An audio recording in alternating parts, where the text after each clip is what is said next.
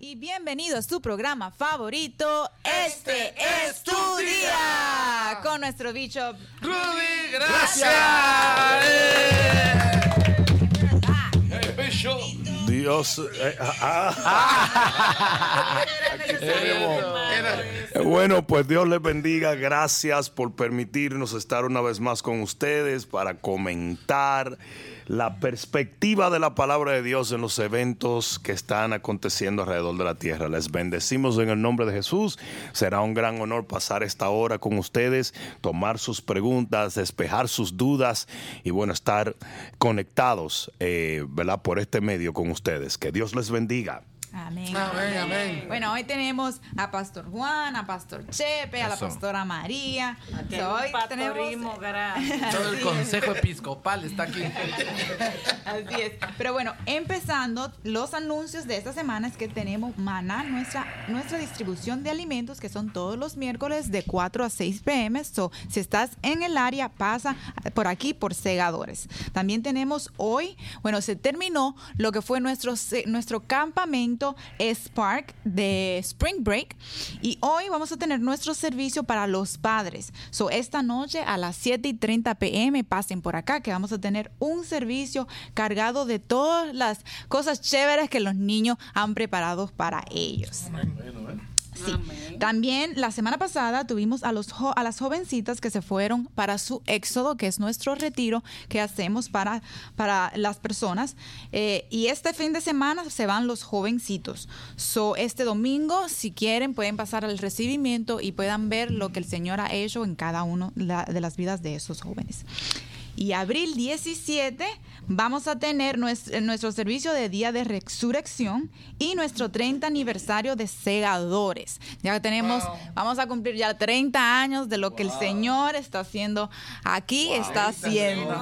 Puro decía, como Jóvenes, decía jóvenes. aquel- aquella canción parece que fue ayer, ¿verdad? Yep. Así es. Y los españoles dicen, "Pare- se dice rápido, 30 años. No, sí. ¿Eh?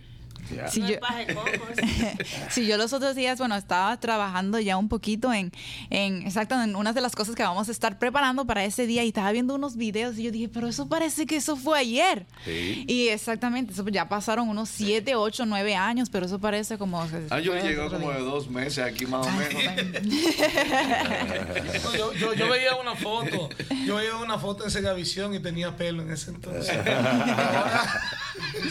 Yo les confieso que ya encontré en dónde estamos. Aquí, si nos pueden ver en cámara y todo, ya Ah, encontré. bueno. Al fin encontré yo buscando dónde estaba. O sea que todo el mundo se puede conectar y compártanle a todos sus amigos, a sus seguidores, de que estamos acá listos en. La dirección es Bishop Rudy Gracias, Bishop ¿cierto? Rudy En YouTube, Eso sí. es. Así es. Así es. En Facebook, YouTube, ahí estamos. Y tenemos a Redoma, que es nuestra conferencia de mujeres, va a ser mayo 26 al 28. So, si necesitan más información, visite segadores.com. Dejamos al pastor Juan con lo que es la red global de liderazgo. Amén, la red sigue creciendo, tenemos muchísimas solicitudes, ya tenemos más de 300 personas, Bishop Pastores, en el grupo y hay muchos ya que han llenado sus requisitos, ¿verdad? los formularios y todo lo que tiene que ver los documentos para estar en el grupo de ya ser parte, porque siempre decimos que la solicitud al grupo es el primer paso, no es precisamente la red global. Y Te refieres al grupo de Facebook. al grupo de Facebook, Sí, eh, es ¿verdad? el primer contacto. El primer contacto. Bishop eh, se llama, ¿verdad? Red Global de Liderazgo, Bishop Rudy Gracia. Muchos Bishop han pasado su vida tirando la red y no han agarrado nada. Sabes, ahora oí un testimonio de un pastor que estuvo en Monterrey, que oraste por él, por su esposa, y dice, no, desde que el bishop vino, eh, el concepto de padre espiritual se está dando a entender para nosotros. Dice, oró por nosotros y estábamos en un local pequeñito. Y desde ahí comenzaron a acontecer milagros financieros, milagros, la gente, sanidades, y también un crecimiento sobrenatural. Y él les dice, yo entiendo ahora lo que es la paternidad espiritual. Bendito Dios. ¿Puede decirnos acerca algo de eso, Bishop? Invita a los que todavía no se han decidido enviar, porque tenemos muchos, pero realmente la Biblia dice muchos son llamados y pocos son escogidos. Pocos han enviado, ¿verdad?, sus eh, formularios llenos. Amén. Sí, es interesante que la iglesia siempre ha tenido el concepto de transferencia espiritual pero lo divorcia de lo que es la paternidad espiritual. Y eso es un poco extraño, porque la transferencia espiritual tiene que ver con la paternidad espiritual. Eh, primero, Eliseo se convirtió en un hijo espiritual de Elías antes de que le fuera transferido el manto de Elías. Por eso le decía, Padre mío, le decía a, Elías. Entonces, siempre la iglesia ha hecho mucho énfasis, imponemos las manos, creemos que la unción se transmite, pero lo divorciamos totalmente de lo que es la paternidad espiritual y esto va mano a mano en ciertos aspectos. Entonces, yo creo que la orfandad ministerial es uno de los peores eh, las peores cosas que tenemos en el cuerpo de Cristo y muchísimos pastores y muchos ministros están totalmente huérfanos. No, yo quiero, y perdón, perdón que interrumpa, pero quiero agregar algo. Es, es, nosotros tenemos un concepto que hemos fundado en el movimiento de legendarios, es hombre solo, presa fácil. Y no te, de verdad, cuando tú miras un pastor solo, es. una presa fácil. Así es. Y, es importante que todos los que me están escuchando, que sean pastores, pastoras, busquen una cobertura espiritual, busquen un equipo.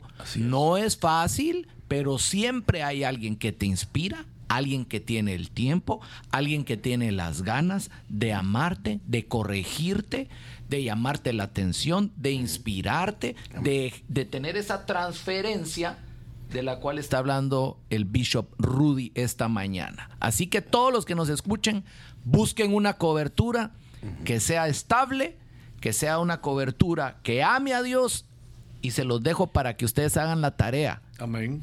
Amén. Mira, y es interesante porque el asunto es que muchos de estos pastores, Bishop, durante años te han seguido, han tomado tus prédicas, han entrado, ¿verdad? Y han comenzado a implementar cosas que... Y tienen la misma como visión, hablan igual. ¿Tú sabes cómo se llama eso? Es la transferencia del ADN. Entonces, es eh, Dios está juntando en este tiempo, o sea, cada hueso con su hueso. Porque Dios va a levantar un ejército. Así es. Porque aunque el enemigo venga, dice, el enemigo hará, vendrá como ríos, pero Jehová levantará banderas. O sea, nosotros tenemos necesariamente que unificarnos en este propósito. Bueno, no vamos, eh, tenemos pronto que hacer la, eh, la reunión de la red global. Así que no vamos a querer tomar más tiempo en esta mañana, pero damos gracias a Dios por todos los pastores que ya han solicitado y ahora envíen sus formularios llenos para que forman eh, puedan formar parte de la red. Dios le bendiga. Amén. Este, ahora si hablamos un poquito de la prédica, Bishop, la mm. prédica que usted este, ah, no habló el domingo, que fue enteremos, ah, qué buena estaremos realmente en el tiempo final. Fue muy buena, la verdad es que yo escuché demasiada gente que estaban diciendo, ustedes escucharon la prédica, ustedes escucharon la prédica, porque it was very good. Si no podía hablar un poquitito más o menos. Sí. bueno, lo que pasa es que um, hay un segmento de la población mundial, tanto entre creyentes como no creyentes, que dice, eso de que Cristo viene no es cierto. Porque las señales en las cuales se basa la gente son usualmente las señales exclusivamente naturales. Ellos solamente dicen, bueno, pero es que siempre ha habido terremotos, siempre ha habido rumores de guerra, que fue lo que Jesús describe en el capítulo 24 del libro de Mateo. El único problema es que hay señales que son infalibles para esta generación. Es cierto que 100 años atrás cualquier cristiano hubiera podido decir, pero hoy, hoy hay terremotos, como, como lo ha habido siempre. Pero hay ciertas cosas que no, ellos no tenían que nosotros sí tenemos. Entre ellos está el nacimiento de Israel o el florecimiento de la higuera. Entre ellos está la señal tecnológica de nuestros días. Entre ellos está, o sea, hay un sinnúmero de señales que la iglesia de 100 años atrás, de 150 años atrás, no podía decir que tiene, que nosotros sí tenemos. Por lo tanto, en esto yo enseño que nosotros somos verdaderamente e irrefutablemente la generación final. De acuerdo a lo que la Biblia enseña, de acuerdo a la, a la palabra profética de la Biblia, nosotros somos la generación que verá el final de la humanidad y el comienzo de los... am, de los eventos que van más allá del rapto de la iglesia. Bicho, y tú dijiste una señal que no la tenían ellos en aquel tiempo. También una de las de las eh, fueron cinco señales. La número cuatro fue la señal tecnológica. Sí. Se va a hacer posible poner una algo que identifique a todo el mundo que en, aquel- en tiempos pasados no había. Exacto. Como un chip, por ejemplo. Exacto. La, hablaste de los dos olivos que van a ser vistos eh, Por todas las por toda la naciones simultáneamente Increíble. mientras ellos estaban en un lugar. O sea, eso es una en los señal. tiempos de Juan, él, él dec- él- él no entendía lo que le estaba, lo que le estaba hablando. ¿eh? Eso es lo que, lo que a mí me sorprende, ya que yo desde niña, desde que era una bebé, me convertí. Eso fue ayer, eso fue ayer. Eso fue ayer. Pero la realidad es que nosotros veíamos y oíamos las señales y decíamos, ¿cómo será esto? Y sin embargo, esta generación puede decir, ah, eso va se va a hacer, eso va a ser así. Eh, y tienen respuestas que nosotros no teníamos. Señores, dice un corito, ya no queda tiempo para empezarlos a preparar. Hay que estar ya preparado. Cierto. Cristo viene, ya. Y después ya, sigue aquel ya. de cuando allá se pase. Ay, pero cuando el chip entona, ¿viste? Lo agarró en el mismo tono. Mira, si te, No si- se sabe en si- qué si tono te era ese, chispa, te van a poner en el equipo de adoración, andan atrapando. Exacto. Y que le va a hacerle competencia a la pastora. terrorista de la adoración. Así es, pero bueno, si quieren saber más o escuchar más sobre esta periódica, pueden entrar a nuestro canal de YouTube y la van a encontrar ahí. Se, está, eh, se llama Estaremos realmente en el tiempo, los tiempos finales y ahí podrán ver las cinco señales que nuestro bishop habló de estos Wow. tiempos. Buenísimo. Amén. Así es. Y bueno, ahora sí pasamos a lo que es nuestras preguntas y respuestas. Tenemos bastantes preguntas, o escríbanos. Ahorita mismo nuestro equipo está este, tomando las preguntas y formándolas para dárnoslas a nosotros. O por favor, no dejes de escribirla. Y la primera viene de Sheila de Calles. Dice, buenos días, Bishop. Fui diagno- diagnosticada de cáncer de seno hace dos años. Soy cristiana, pero no sé cómo lidiar o manejar la situación porque siento que la gente me juzga como si fuese un castigo de parte de Dios. Wow. Wow. Qué fuerte. Sí. Lamentablemente la iglesia está llena de personas que tienen un sinnúmero de tabúes religiosos que son bastante dañinos para los seres humanos. Eh, los amigos de Job no vinieron más que a hacerle un daño increíble a Job, porque en medio de lo que él estaba tratando tenía tres tipos que lo acusaban constantemente de estar bajo un juicio de Dios. Y eso fue algo devastador para él. Recuerden que los mismos discípulos le dijeron a Jesús, ¿quién pecó, este o sus padres? Sin embargo, Jesús dijo, ni él ni sus padres, sino para que la gloria de Dios se manifieste. Entonces, no puedes evitar que la gente te mire o te juzgue así, pero sí puedes evitar que esto afecte tu fe. Amén. Busca cómo bloquear las personas que están a tu lado, que están esas voces y con, gente con esta actitud. Recuerda que cuando Jesús iba a resucitar a la niña, sacó a todos y dejó solamente a tres personas. En- dejó a los hijos del trueno más bien allí. ¿Por qué? Porque ellos creían en lo sobrenatural. Entonces, tú tienes que rodearte en este momento de gente de fe. Tienes que rodearte de gente que sean capaces de creer en milagros. Que gente que, que sean capaces de, de orar por ti, de interceder por ti, de darte el apoyo. Cuando yo estoy en, un, en, en- en una situación difícil, ¿verdad? Y créanme que los ministros pasamos por muchas situaciones difíciles.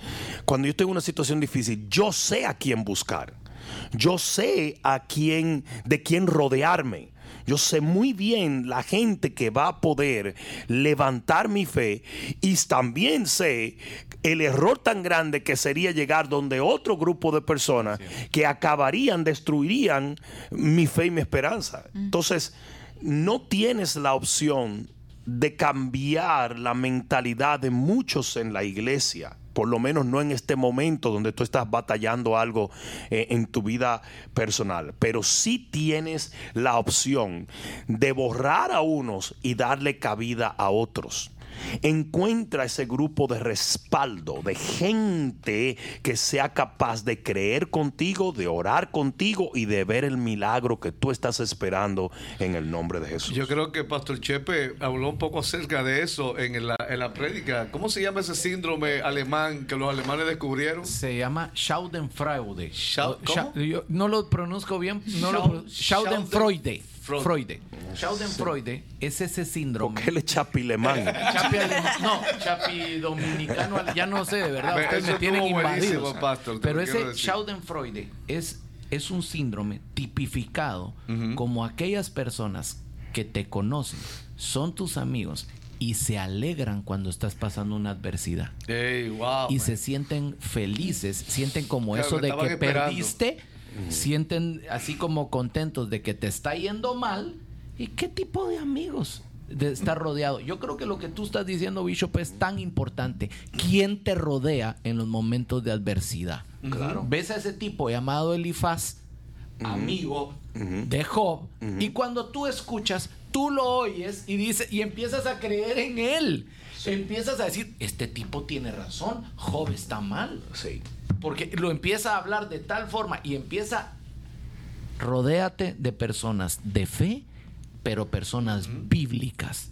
Y sal corriendo de aquellas personas que son a mi enemigos, que tienen el Schadenfreude que dijo el pastor Juan, que es ese síndrome que se alegran cuando tú estás enfermo, cuando estás mal y que darían cualquier cosa porque tú fracases. Sí. Y recuerda, eh, amada hermana, la Biblia dice, muchas son las tribulaciones del justo, no del impío, no del blasfemo, no del detractor, del justo, más de todo ello le librará el Señor. Nosotros tendremos tribulaciones, nosotros atravesamos por momentos difíciles, nosotros vamos a confrontar y enfrentar ciertas batallas, pero de todas ellas nos va a librar el Señor. Amén. Amén, amén, amén, amén. Dice que el ladrón viene a matar, hurtar y destruir. Amén. Y lo que el enemigo quiere es llevarte a un escenario que donde tú no tengas tu milagro.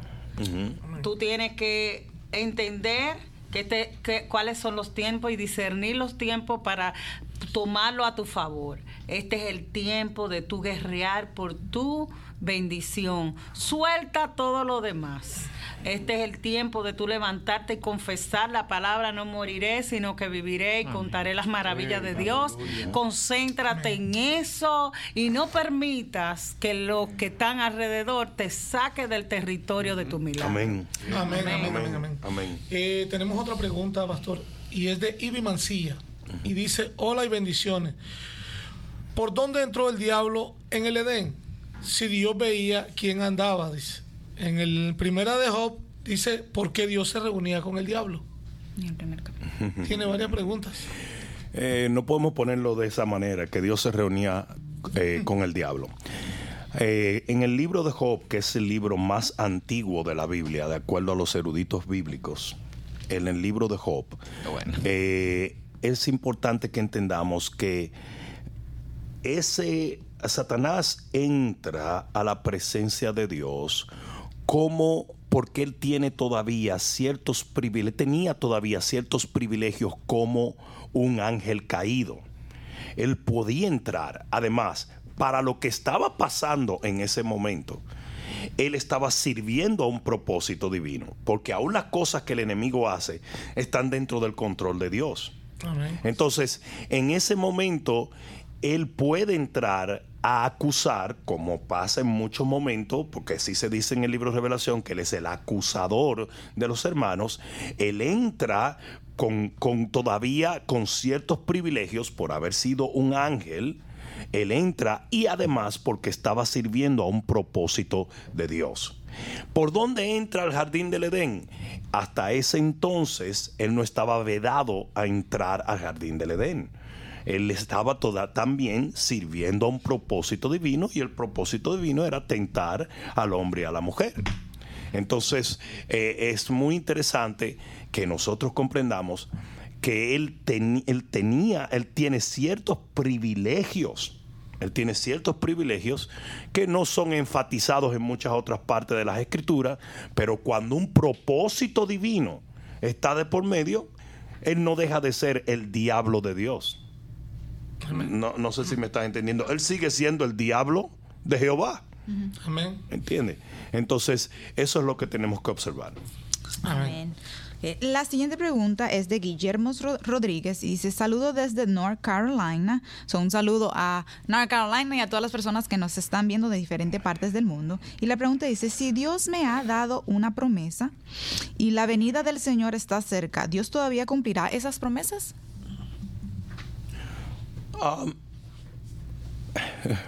Bueno, hay una cosa importante. Cuando Dios promete, Dios no retiene el prometer. Pero hay muchas promesas que son condicionales. Hay promesas que son incondicionales y hay promesas que son condicionales. Una promesa incondicional que Jesús viene. Amén. O sea, yo no tengo que hacer nada ni a favor ni en contra. Él va a venir. Porque es una promesa incondicional. Pero una promesa condicional fue la que le hizo a Abraham. Abraham, sal de tu tierra y tu parentela y yo te haré un padre de multitudes. La pregunta es, si él no hubiese salido de la tierra y la parentela, ¿lo hace Dios padre de multitudes? No, porque él no llenó la condición. Entonces, en vez de nosotros pensar en la venida del Señor para el cumplimiento o el no cumplimiento de las promesas, lo que tenemos que pensar es si nosotros estamos haciendo lo que Dios ha ordenado para que ciertas promesas se cumplan Amén. si son condicionales. Y si son incondicionales, entonces tranquilo, confía, espera. Y si se interrumpe el cumplimiento de la promesa por rapto, yo no creo que tú vayas a estar disgustado por ello. Amén. Amén. Tremendo. Amén. Amén, amén. Bishop, tenemos otra pregunta. Perdón. No, dale, dale, dale. Yo tengo una pregunta, pero después de usted, señor. Ah, ok. Este está en el guion aquí. Dice Nadia Bezzoni. Parece que es italiana, de familia tuya, Pastor Chepe, por ahí. Oh, no, no me hablen de Italia ahorita, que, Que perdió. acabado. Se te mete unos rigatones y la frente así. Porque No, porque. Italia, Italia, esta es la segunda vez que no va al mundial. Ya porque ayer lo eliminó Un la ultra selección El poderosa de. Macedonia del Norte. Ya eliminó llovió. a Italia campeón cuatro veces al. Así que al final yo necesito sanidad de heridas acá y oran por mí. Vamos ahora. Bueno, eh, la compatriota dice, pero ella es realmente eh, es de Argentina, vive en Argentina y de- en Mendoza. Mi pregunta es, Bishop, si es reconocido que mis padres son ídolos en mí, ¿cómo hago para cumplir con el mandamiento de honrar a padre y a madre? Tienes que entender muy bien que son dos conceptos diferentes. El idolatrar y el honrar son dos cosas distintas. Y eh, realmente la persona más indicada para descubrir esos dos conceptos serías tú mismo. Tú eres quien está eh, cruzando ciertas líneas, ¿verdad? Y solamente tú pudieras determinar cómo volver a un balance de lo que es honrar a los padres sin idolatrarlos. O sea, eh, yo desconozco el contexto de tu relación con tus padres. Por lo tanto, mi consejo sería que encontrases a un pastor, le expusieses ese, ese problema y que él pudiese mirar en todos los aspectos de tu relación y poner ciertas limitaciones dentro de tu relación con tus padres para que lo que tú consideras y debe ser muy acertado porque tú misma lo estás admitiendo para lo que tú consideras una idolatría se convierte en una honra. Y sea algo tu trato con tus padres sea algo positivo y de bendición y no algo que termine acarreando maldición para ti y para ellos Eh, sí, como aplicando lo que dice la palabra tan famosa, dar a César lo que es de César, a Dios lo que es de Dios. Es simplemente decirle, darle a Dios su parte, de Claro. su, prima- su primer lugar, y a tus padres todo lo que tú quieras darle después. ¿Verdad? Ah, Así déjate de amar tú misma. No te olvides que tú estás también en la ecuación. Muy bien, tengo una pregunta acá de Carla Parra Mora, ¿qué opinión tiene de los líderes que usan las reglas para condenar, controlar mis decisiones? Decisiones como el dress, la escuela eh, donde asisten mis hijos, me imagino, invitados a una reunión, decisiones con mi esposo. ¿Qué debo de hacer? Eso se llama fariseísmo. El fariseo es una persona que con quizás buenas intenciones comienza todo tratando de buscar una manera de agradar a Dios mucho más, termina cayendo en una serie de normas eh, legalistas y termina por implementarla más que en ellos mismos, en los demás. Porque es interesante que entiendan esto. El fariseo no observa sus propias normas la mayoría de veces. Por eso decía, ustedes le ponen carga a la gente y ustedes le cierran la puerta al reino de los cielos. Cargas que ustedes ni siquiera con un dedo tratarían de mover. Entonces entiendan esto, es como el, es como el político. El, político te dice, hey, si está cara la gasolina, cómprate un carro eléctrico. Y los otros días le preguntaron a, a la Casa Blanca, ¿y usted tiene un carro eléctrico? ¿Eh? ¿Y usted tiene un carro eléctrico? Claro que no, porque lo de ellos es imponer carga en el otro. Lo mismo hace el fariseo. Es un abuso de autoridad. Nadie está llamado a controlar a nadie. El único que controla es Satanás. Él es el único que tiene un deseo de control. Ahora, tenemos que entender, tenemos que aprender más bien a saber diferenciar entre lo que es una guianza verdadera y lo que es una guianza abusiva.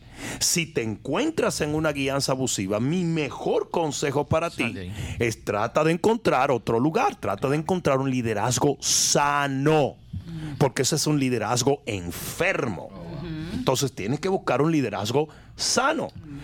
¿Verdad? Porque si no, ellos van a continuar transmitiendo mucho de ese mal sentir que ellos tienen, constantemente lo van a estar proyectando en ti y en tu familia, en tus decisiones y en lo tuyo. muy, buena. Luego voy a hacer un anuncio aquí en medio. Me gusta este programa. ¿Saben por qué? Porque es tan práctico, pero tan lleno de sabiduría. Hay algunas preguntas que yo las veo y digo, Dios mío, ¿qué va a responder él?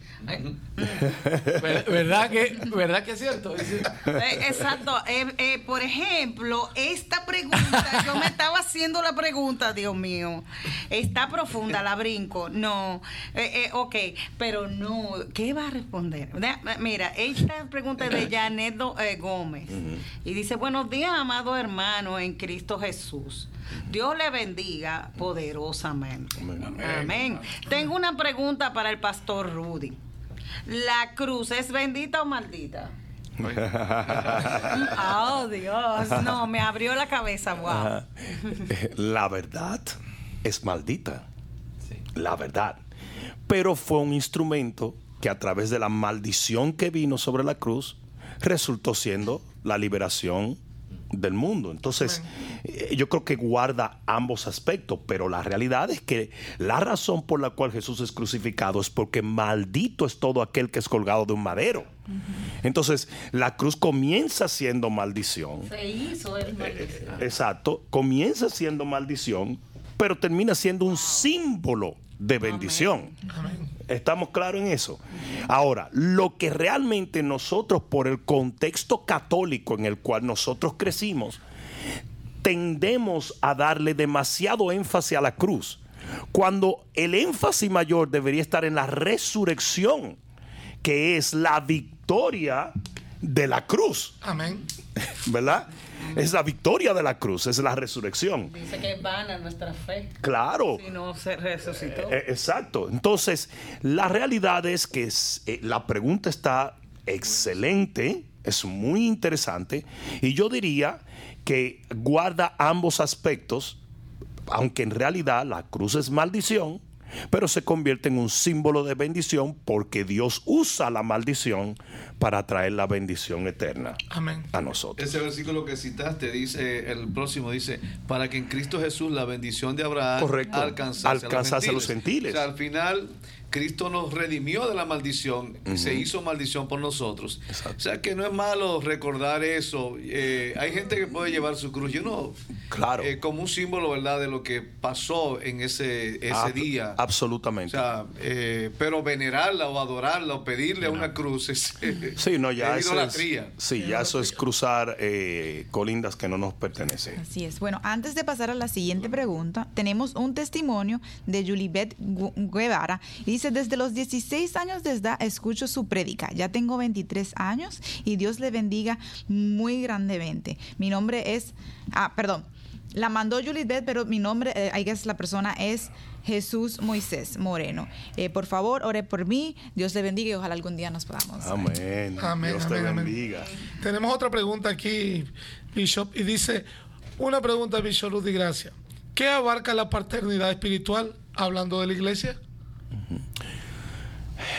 La paternidad espiritual es simplemente eh, la mentoría, la jerarquía que se establece en la iglesia. Ah, una de las, una de las de los momentos donde Jesús se conmueve es cuando él mira a las ovejas sin pastor.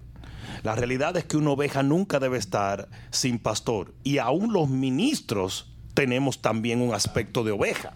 Claro. Y por eso necesitamos un pastor, necesitamos un líder, necesitamos un mentor, necesitamos un padre.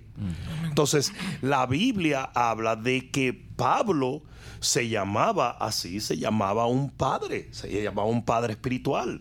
Entonces, mucha gente, obviamente, por el versículo que dice, no llaméis a nadie padre en la tierra, ¿verdad? Sino al Padre que está en los cielos. Mucha gente se confunde con esto y cree que la paternidad espiritual no es una doctrina bíblica. Si te molesta llamar padre, lo cual no es ningún problema, llámalo mentor, llámalo líder, llámalo pastor, llámalo como sea, pero usted necesita un líder.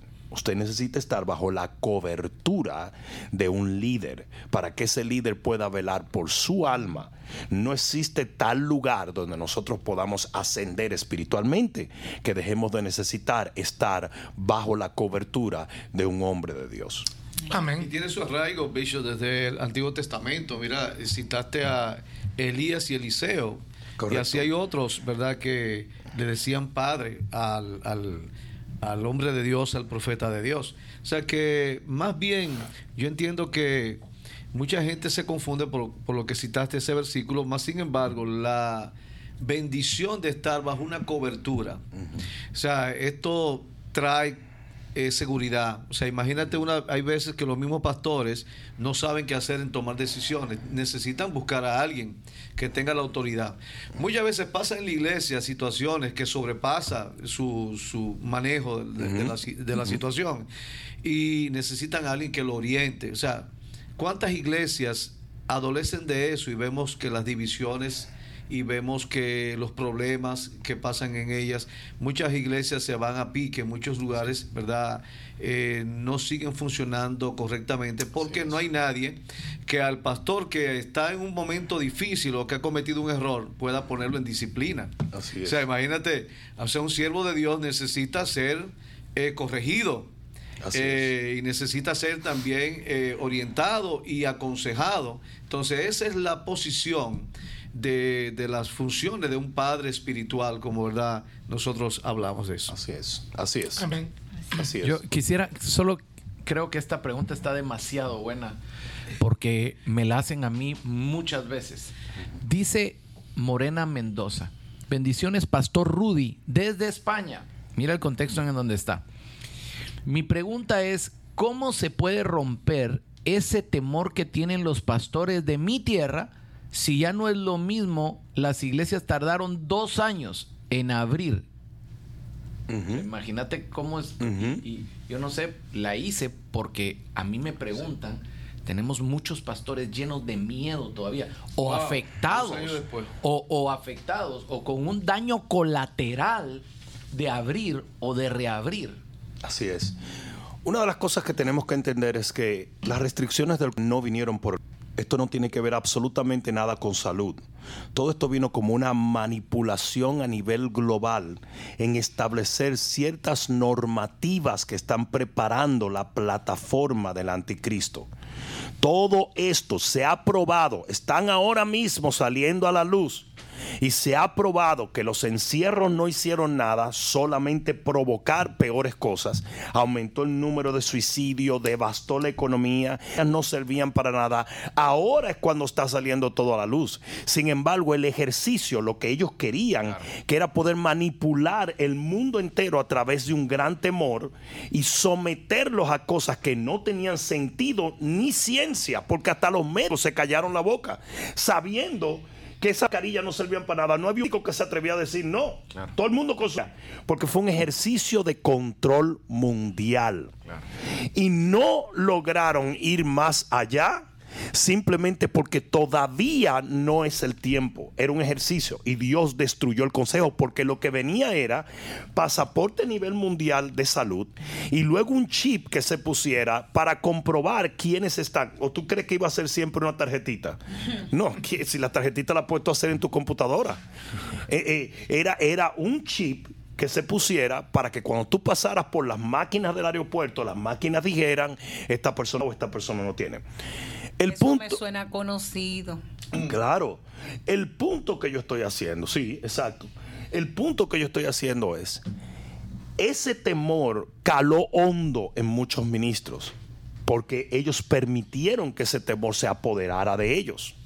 Ahora va a tomar una intervención divina sí, así es. para que ese temor, ese espíritu de temor que reina a nivel global, no solamente en España, hay en muchísimos países del mundo todavía está, están batallando con esto. Pero para que ese temor se rompa, va a tomar un mover de Dios, va a tomar intercesión, va a tomar una intervención divina y eso está a punto de suceder. Porque viene un avivamiento sin precedentes. Ahora, sí voy a advertir algo. Habrá pastores y ministros que quedarán fuera de, ese, de esa lluvia tardía precisamente por la actitud que han tomado ante lo que ha venido sobre la tierra. Por lo tanto, pastor, si tú me estás oyendo, es tiempo de no temer, es tiempo de creer y es tiempo de sacar el cuello si fuera necesario por el reino de los cielos porque es lo único que te va a dar entrada al movimiento más poderoso que ha habido jamás sobre la tierra, que es el avivamiento de la lluvia tardía, que va a ser un avivamiento muy corto, pero un avivamiento muy poderoso para que sea predicado el evangelio alrededor del globo terráqueo y luego venga el fin. O sea que, ah, hermana, mi consejo para ti es, ora, intercede, y si realmente, y esto lo voy a decir con muchísimo respeto, si realmente estás desilusionada de la actitud de una iglesia o de un pastor donde estás, busca porque sí hay algunos pastores que se empantalonaron bien en la fe y desafiaron los que vino a desafiarnos a nosotros en estos últimos tres años. Amén. Tremendo. Yo tengo la próxima pregunta, pero ese, ese tema es increíble. Todavía yo escucho algunos programas de radio de, algunos países como de Latinoamérica y están hablando, Bishop, todavía la retórica se mantiene de un cuarto pullón para que tú entonces estés bien. Ah. O, sea, ellos le van a dar a eso. Oh, sí. Y, o sea, eh. para eso, entonces, ¿por qué tú lo haces? Porque tienes miedo porque te puedes morir de eso. Entonces siempre dicen, no, esto no te, no necesariamente tú eh, no vas a ser hospitalizado. Yo, yo conozco gente que se dieron cuatro pullones, le volvió a dar. Eso es, eso es absolutamente ridículo. Es absoluta. o sea, ellos están bajo la retórica. Por eso es que todavía hay muchos que al, escuchar lo mismo terminan creyendo y no haciendo nada. El temor paraliza. Entonces hay que romper con eso, definitivamente. Así es. Y se supieran qué lejano está para nuestra vida si tú le das el chance de creer, eso Dios te lo desaparece y todo ese temor se va en el nombre de Jesús. Así que dale la oportunidad al Señor en este momento. Amén. Eh, Becho, tengo otra pregunta aquí de Fernando Martínez. Él te está dando una sugerencia. Mira qué dice Becho. Por favor, haga una prédica con el tema de los ovnis. y la energía de la nueva era. y oye, como dice, la energía de la nueva era. Ya que muchos eh, incluidos médicos y psicólogos, eh, y psicólogos están en eso.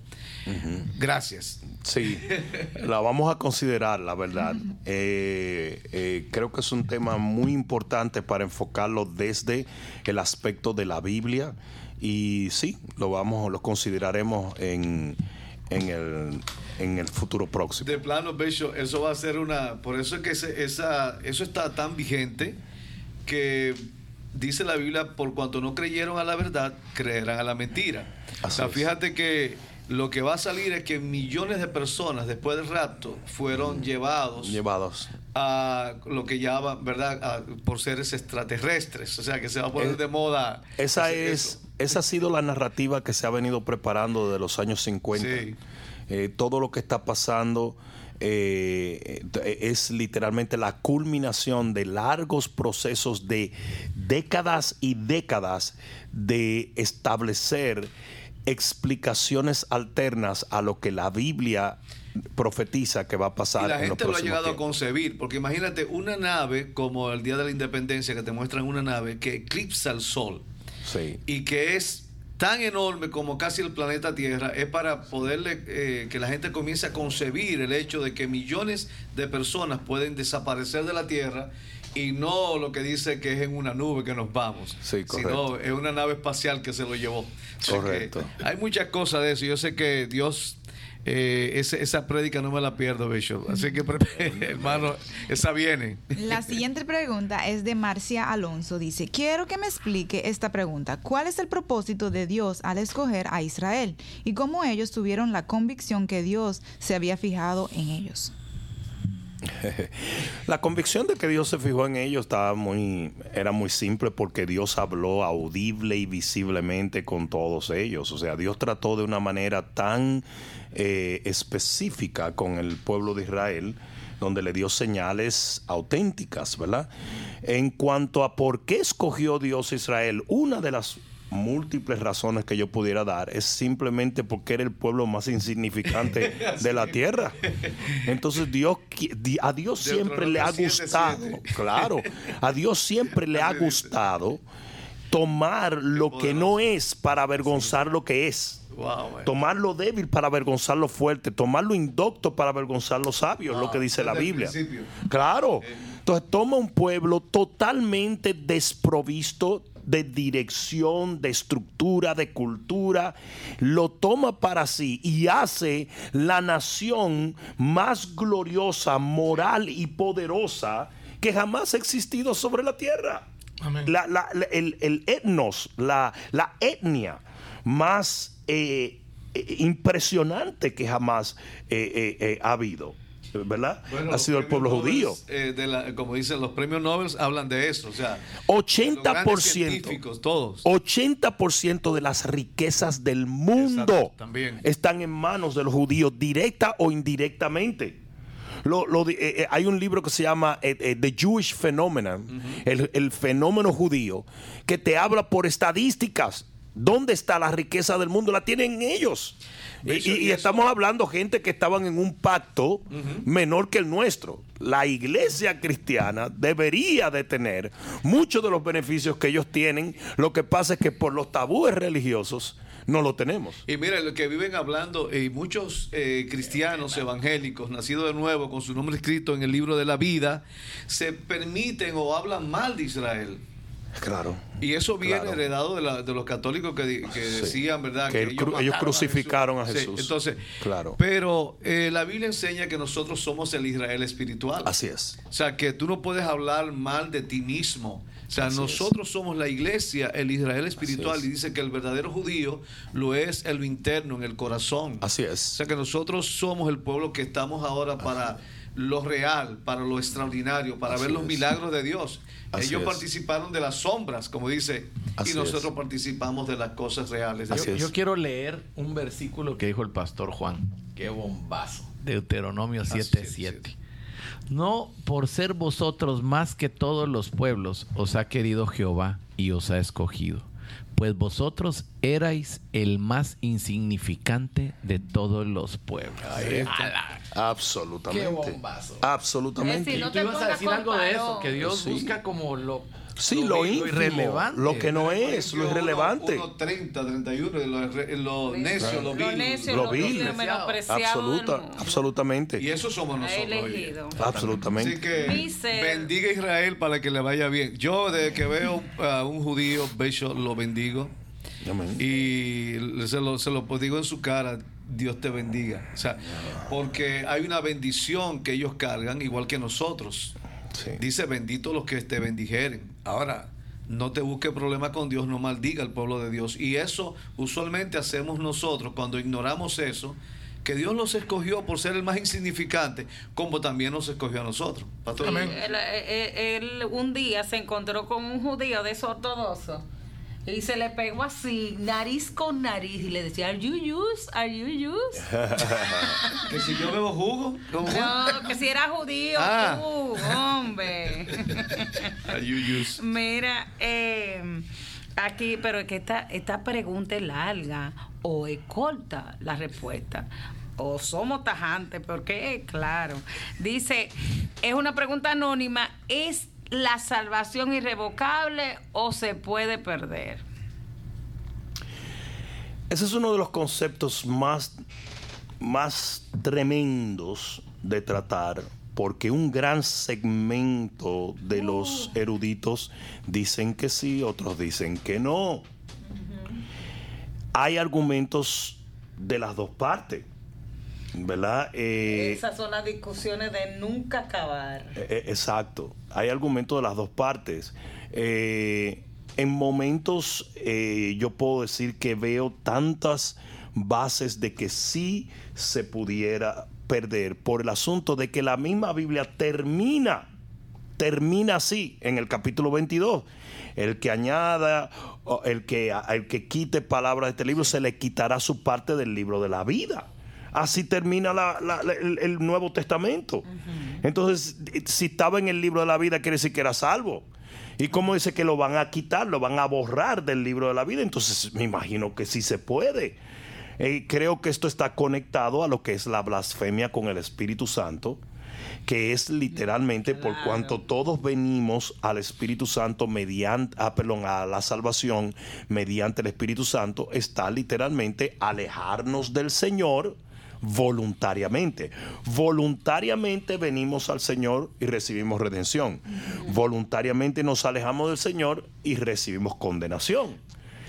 Y yo creo que a esos, eh, yo creo que esa es la, el marco donde se pudiera perder la redención. Ahora, no les voy a negar, existen extremas escrituras y conjeturas bíblicas que respaldan lo contrario. Entonces, ah, Yo creo que no hay una no hay una posición radical saludable.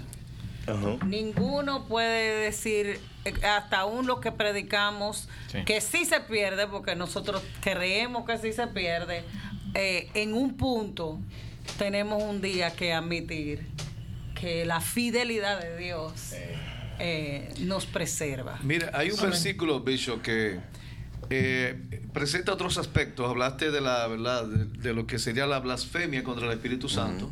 Pero en Mateo 18 habla de que si una persona no se somete al sistema disciplinario de la iglesia y no perdona, al final Dios le dice la palabra que Dios lo, lo hace gentil y publicano, le devuelven todos sus pecados y pierde su salvación. O sea, es un aspecto por no entrar en la dinámica del reino. Pero aquí hay otro en Primera de Juan, que es Primera de Juan 3.15, que dice, todo aquel que aborrece a su hermano, sería, Sí. eh, dice, es homicida. Sí. Y, y sabéis que ningún homicida tiene vida eterna permanente en él. O sea Sí. que esa persona disfrutó de la vida eterna y llega un momento en que ya, o sea, estaba en un concepto, por así decirlo, eh, para la eternidad, que la eternidad comienza desde que tú recibes a Cristo. Sí. pero no permaneces porque eh, no das tu brazo a torcer, Ah, no perdonas. que Y la Biblia dice que Y- si Dios no, si tú no perdonas, Dios no te perdona. Y, y paralelo a este está que el que llame fatuo a su hermano No. Queda dice expuesto. queda expuesto al fuego del infierno. Si es hermano, quiere decir que estaba dentro del Estaba cuerpo, dentro. pero dice que va al infierno. Entonces, yo siempre he estado en esa posición, pero para ser honesto, hay momentos donde estudio la posición opuesta y también encuentro muchísimo respaldo al hecho de que si Dios te alcanza, Él te mantendrá hasta el día de la redención. Entonces, ah, yo la verdad es que ah, no me atrevería a radicalmente, como dice Pastora María Isabel, no me atrevería radicalmente irme de un lado u otro, aunque sí he estado en, mucha, en muchos momentos en la posición de que sí se pierde y radicalmente lo he dicho. En momentos eh, eh, eh, me gusta ejercitar un poco de precaución al decir ciertas cosas. Amén, amén. tenemos otra pregunta, pastor, de Filberto Flores. Pastor, bendiciones. Una pregunta, ¿cómo podemos actuar con aquellas personas frías en la iglesia ¿tenemos que dejarlas ahí o sacarlas de la iglesia? No, absolutamente no. Qué maldad, ¿verdad? Qué maldad. No, no, no. Fuego, fuego. no. Al, débil en la fe. al débil en la fe se les recibe, al débil en la fe se trabaja con ellos. Hubo en algún momento de nuestra vida, o sea, quizás tú mismo, mi hermano, has estado frío. En algún momento has estado frío, has estado, has estado batallando con ciertas cosas en tu vida y de repente te desenfocas y la razón por la cual volviste a encajar en las cosas del Señor con intensidad fue porque no te echaron fuera, sino más bien proseguiste a estar presente y hacer lo que podías en un momento de debilidad y eso te llevó a una fortaleza. Eh, la realidad es que una persona fría es, es, es, cualquier cristiano en cualquier época de su vida eh, donde uno tiene que trabajar, afirmarlos, eh, tratar con ellos, eh, porque en cualquier momento ellos vuelven a intensificar su relación con Dios. Amén. Tremendo.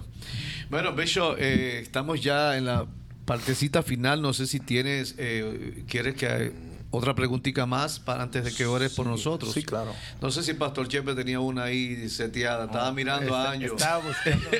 Estaba buscando, una respuesta, pero no, no, no la tengo. Yo se la paso a la pastora eh, sí, no, eh, Isabel. Ay, Padre Así, mira, Pastor Juan, así. misericordia.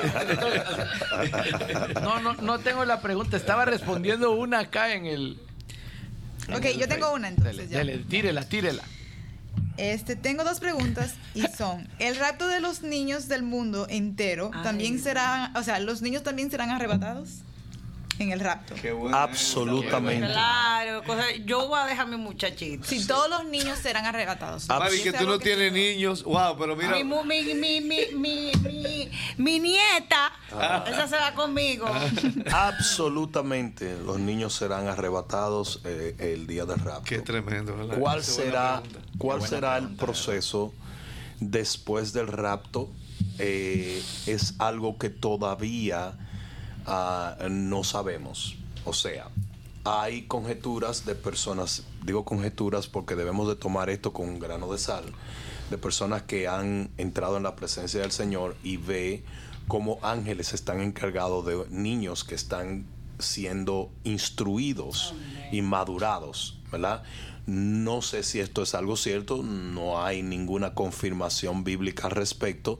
O sea, lo que quiero decir es si después del rapto hay un proceso para que esos niños sean madurados o si simplemente la madurez ya está en su espíritu y se desarrolla automáticamente en el momento en que entran en la presencia del Señor, eso no lo sabemos. Lo que sí podemos saber es que un niño está dentro del marco de lo que es la inocencia y por eso, como no se adjudica pecado en la inocencia, ellos van a ser parte del levantamiento de la iglesia de Cristo Jesús. Bishop, queremos que ore por la audiencia, ore por nosotros. Sabemos que para la unción no hay ninguna distancia. Hay mucha gente enferma, gente también con problemas matrimoniales, gente pasando una situación difícil en esta hora. Y un toque del Espíritu Santo es lo único que necesitan. Así que si puedes orar, por favor, por la audiencia, para que reciban en este momento, ¿verdad?, Esa, ese milagro que están esperando. Amén. Vamos a orar. Padre, en el nombre de Jesús, clamamos a ti porque sabemos que tus oídos están abiertos al clamor de tu pueblo. Y en este momento enviamos una palabra de liberación y de sanidad a todo aquel que esté enfermo, a todo aquel que esté en problemas, a todo aquel Señor que está batallando en su espíritu contra el enemigo. En el nombre poderoso de Jesús de Nazaret, reprendemos todo lo que se ha levantado contra ti, maldecimos toda enfermedad en tu cuerpo, ordenamos todo espíritu retirar su ataque y en el nombre de Jesús de Nazaret te declaramos libre, sano, provisto en el nombre de Jesús. Padre, y levanta en el nombre de Jesús mediante nuestra oración, Señor. Permite que toda enfermedad sea transformada en salud en este momento y todo, toda angustia en paz y toda lágrima en gozo en el nombre poderoso de Jesús. Permite, oh Dios, que tu poder los alcance, los toque, los redarguya y los levante para tu gloria, para tu honra. Y en el nombre de Jesús oramos, mi Dios, y te damos las gracias en este momento por cada milagro obrado alrededor de la tierra. En el nombre poderoso de Jesús. Amén. Amén y amén. Si hiciste esta oración y se fue el dolor, sabes por cierto que Dios te sanó. Si hay una paz que siente, Dios está obrando en tu vida. Déjanos saber cualquier testimonio que tengas, escríbelo ahí mismo en el chat y quiero que la última palabra nos la diga Angeli ya para terminar. Así es, y bueno, pretty much eso es, y ya estamos al final de nuestro programa, de su programa favorito. Este, es tu día.